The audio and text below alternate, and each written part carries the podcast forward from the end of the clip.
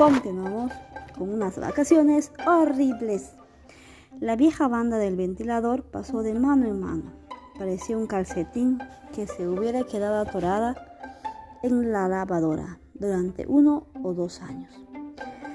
Florencia preguntó si podía quedársela para su museo y papá dijo que sí.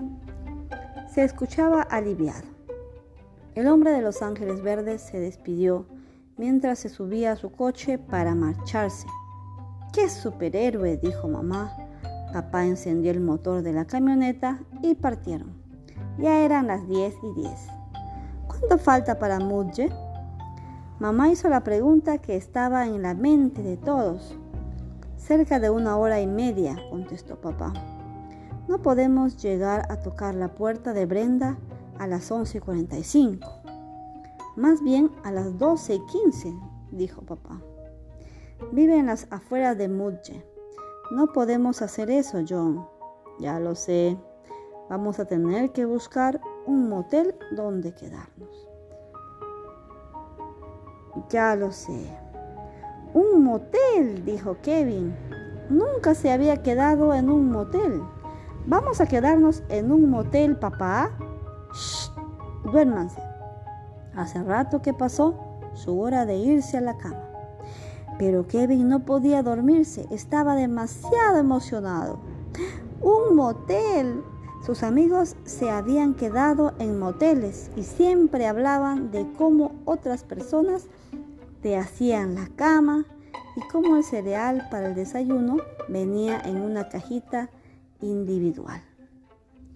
Con la mejilla apoyada en la ventana, Kevin intentó imaginar cómo sería el motel. ¿Tendría una alberca? Cuando finalmente se quedó dormido, sonrió con un motel que estaba en medio de una piscina gigantesca.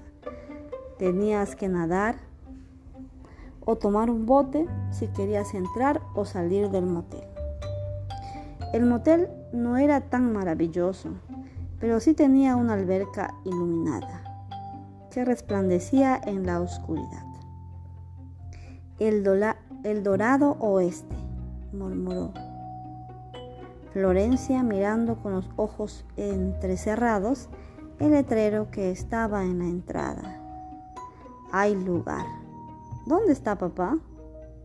Fue a pedir una habitación, dijo mamá.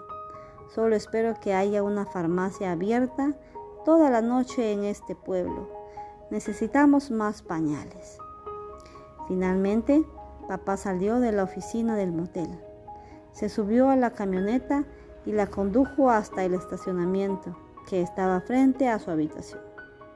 Tan pronto como abrió la puerta de la habitación 9, Josh, Florencia y Kevin corrieron ansiosos por conseguir las mejores camas. Kevin se emocionó cuando vio dos camas matrimoniales, una al lado de la otra. ¡Camas matrimoniales! exclamó. Nunca antes había dormido en una cama tan grande. Mamá y papá no dejaban que nadie durmiera en su cama matrimonial, sin importar cuál fuera la razón. Dos matrimoniales y una individual, confirmó papá y van a traer una cuna para Dominic. ¿Y Manchas?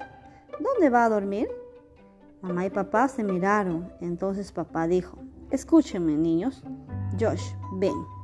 Pero Josh estaba mirando el cuarto con horror.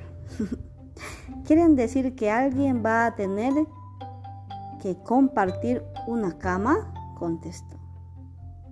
Protestó. Tú y Kevin Josh, contestó mamá. Ve a ser, va a ser divertido. Pero yo soy el mayor. ¿Por qué no puede Florencia compartir la cama con Kevin? Porque Florencia es una niña. Y tú, Florencia, si vuelves a sacar la lengua así, vas a dormirte al baño con manchas. Ahora vengan y escuchen a papá. Papá tenía una expresión muy seria en el rostro. Pasó un brazo por encima de los hombros de Kevin y le tomó un brazo a Florencia.